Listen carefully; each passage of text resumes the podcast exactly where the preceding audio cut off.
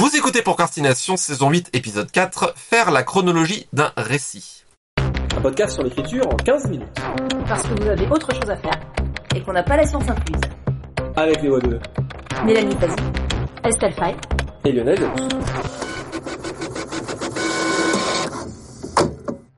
C'est un sujet qu'on a abordé par la bande euh, dans certains épisodes précédents. On a un peu vu pourquoi, mais on va peut-être revenir dessus. Pourquoi faire la chronologie d'un récit finalement À quoi ça sert Mais comment aussi on fait Quels conseils Quelles pratiques Éventuellement même quels outils Alors pourquoi moi, j'en vois deux possibilités euh, qui sont pas nécessairement mutuellement exclusives.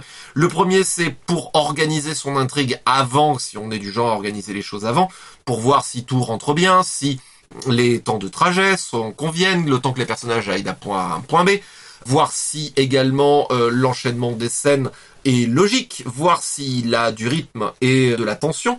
Et on peut également le faire a posteriori, surtout si on a plutôt une tendance jardinière, pour essayer de voir un peu mettre de l'ordre, prendre de la hauteur sur son récit, mais également euh, vérifier les détails. Est-ce que j'ai oublié quelque chose? Les questions de chronologie qui se posent quand on a euh, différentes chronologies parce que différents personnages ou différents fils d'intrigue. Il y a ce cas de figure également. Ça, j'avoue que je peux pas tellement développer, j'ai jamais vraiment croisé ce cas de figure. Enfin, euh, abordé en tout cas. Alors là, je peux. Vas-y, vas-y, vas-y. Ça, je peux. Voilà. Alors en fait, il y a grosso modo quand on fait du roman choral, on va suivre divers personnages. Par moments vont être ensemble et par moments non. Donc dans ce cas-là, il faut que à chaque fois en fait, on ait le même temps d'aventure, mais qui vont évidemment pas occuper de la même façon. Jusqu'au moment où, euh, par exemple, pour le grand final, ils vont se retrouver à nouveau, ou du moins une partie d'entre eux. Donc là, effectivement, tout ce que disait Lionel, les temps de transport, etc. Enfin, je veux dire, un personnage, il peut pas avoir vécu trois jours et un personnage trois semaines, sauf si vous êtes dans un monde avec des distorsions temporelles. Mais là, c'est un autre débat.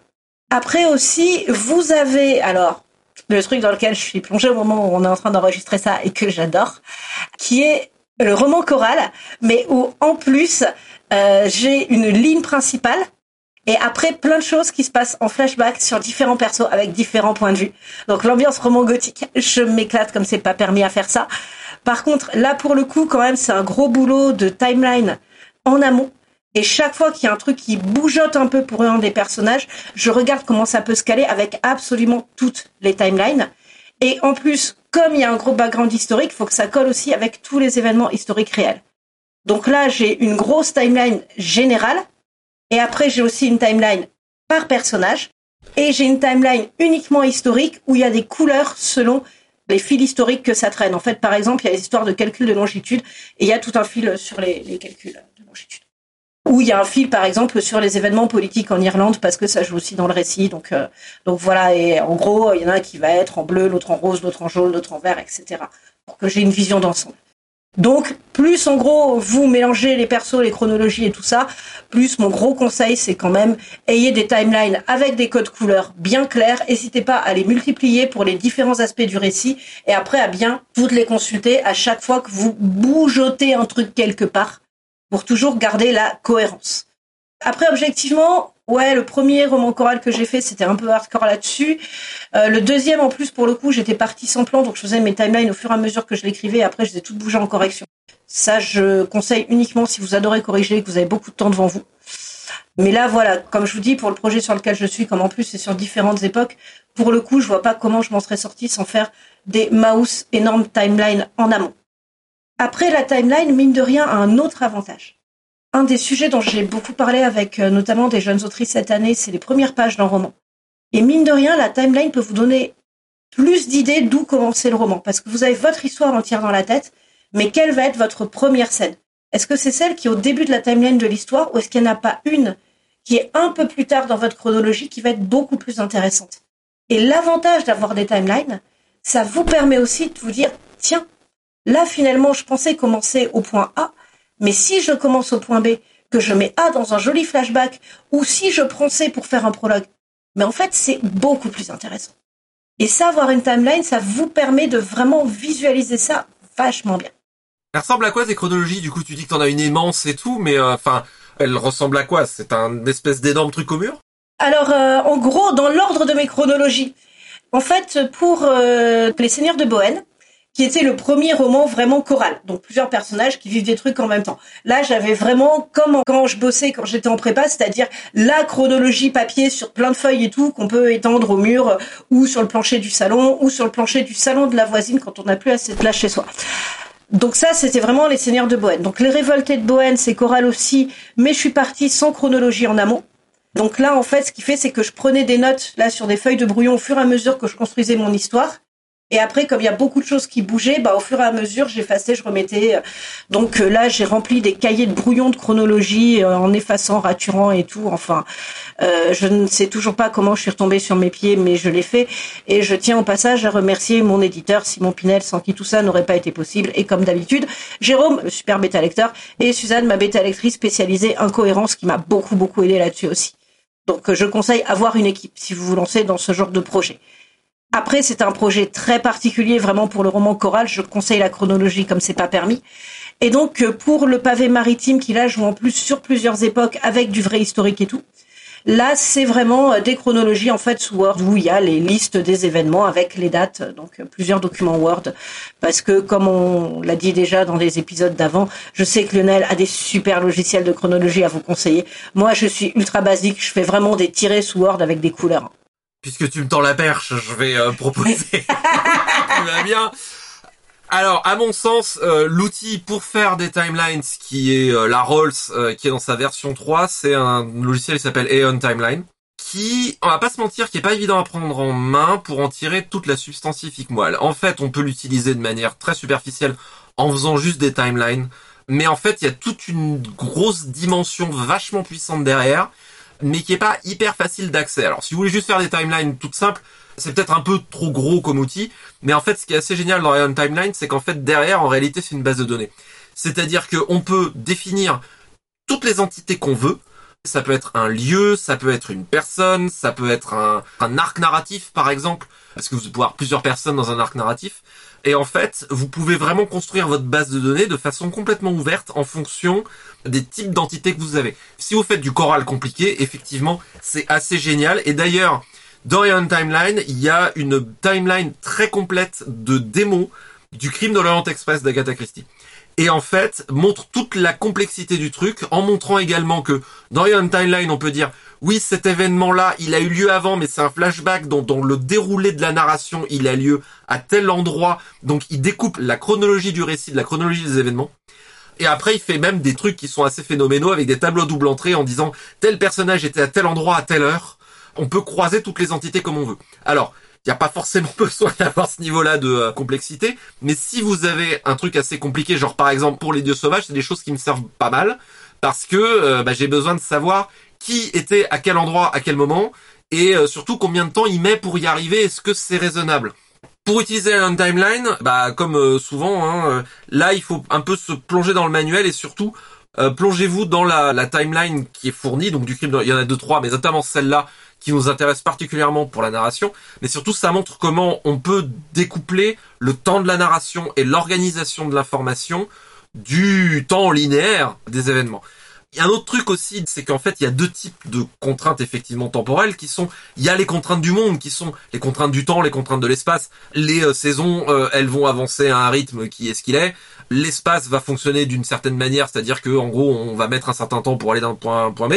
Mais d'un autre côté, il y a aussi les nécessités de l'histoire qui sont, bah, quels événements vont se dérouler de la manière la plus intéressante, ce qui entraîne un certain nombre potentiellement de contraintes. Soit dit en passant, et on timeline, ce qui est assez génial, permet de rentrer les contraintes. Par exemple, un événement ne peut se dérouler que par exemple si un autre événement avant s'est passé.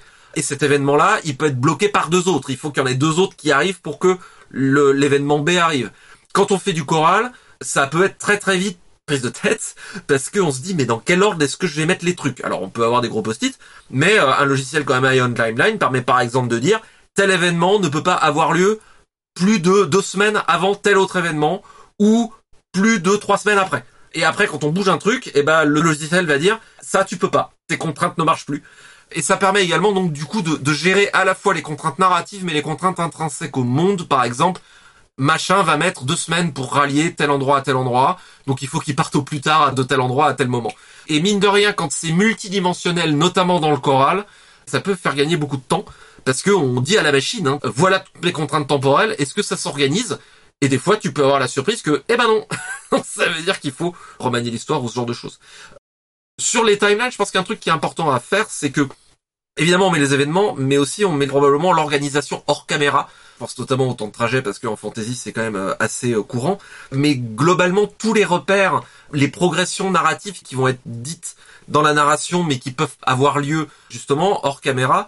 Et euh, pour ça, je trouve important, même si on a un calendrier fantastique, si on a un autre monde, par exemple, où on a réinventé le, rythme des saisons ou potentiellement le calendrier, je pense que c'est important malgré tout pour rester sain d'esprit de peut-être se mettre des repères courants de temps et de distance pour transcrire commodément la réalité au stade de l'élaboration du récit si on fait ça en amont ou même en milieu de récit pour essayer de retrouver euh, sa piste parce que ça va être beaucoup plus facile de se dire combien de jours ou combien de semaines met machin pour parcourir tant de kilomètres plutôt que de se dire combien de glubulu va euh, mettre machin pour parcourir 300 euh, strabada. C'est déjà assez difficile si vous devez vous taper la conversion à chaque fois. Alors, Aeon Timeline permet de gérer aussi les calendriers fantastiques. Dernier truc hein, sur ces outils-là, Aeon Timeline se synchronise avec euh, les ténors du genre Jean Scrivener et Ulysse, ce qui permet directement d'intégrer et la synchro se fait dans les deux sens. Donc si vous êtes du genre à réfléchir sur Timeline, c'est pas mon cas, mais Estelle, tu viens de nous dire que effectivement tu as tendance à, réfléchir un peu plus sur Timeline. Si vous êtes du genre et que vous aimez ce genre de truc, il y a moyen de faire aller-retour avec la synchro avec Scrivener. Pour finir sur les outils, euh, Lionel a parlé des post-it.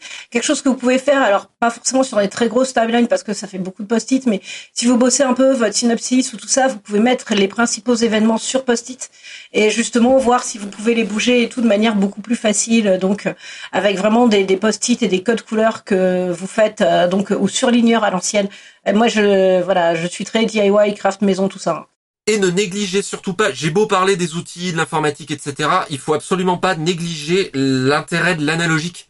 Et effectivement, du plaisir de, et du, de l'aspect concret de manipuler des post-it.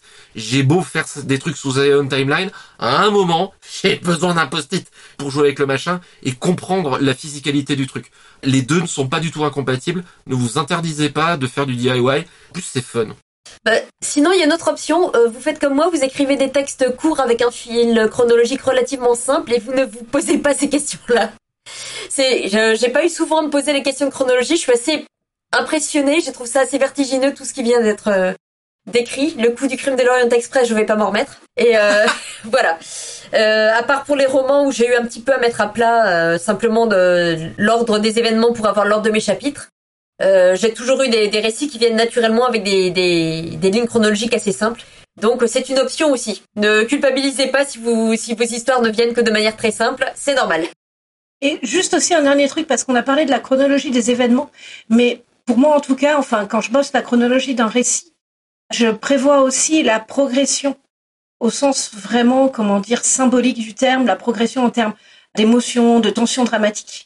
Là, par exemple, et on peut avoir deux timelines qui, justement, l'idée, par exemple, quand on suit deux timelines qui s'entrecroisent, pour partir d'un truc simple, vous avez deux timelines, vous les entrecroisez. Mine de rien, l'idée, c'est que chacune alimente la progression dramatique de l'autre, soit en étant en contraste, soit allant dans la même progression dramatique. Et dans ce cas-là aussi, le lecteur, il comprend pourquoi il y a le ping-pong entre les deux timelines. Euh, un bon exemple pour ça, bah, c'est par exemple les raisins de la colère, où vous suivez une famille d'immigrants qui partent vers l'ouest et les mouvements plus généraux du monde. Et au début, vous voyez un peu bah, des échos entre les deux, et puis plus ça avance, plus vous voyez vers quoi tout ça s'achemine en fait, au final. Et ça, c'est super intéressant aussi. C'est pas oublier vraiment, encore une fois, les progressions symboliques, émotionnelles, etc. Et ça, ça fait partie des questions que je me pose euh, quand je me pose les questions de chronologie d'un récit. Petite citation pour terminer. Citation de Flaubert. Écrire l'histoire, c'est comme boire un océan et pisser une tasse. Les classiques pour vous C'était Procrastination, merci de nous avoir suivis. Maintenant assez procrastiné, allez écrire.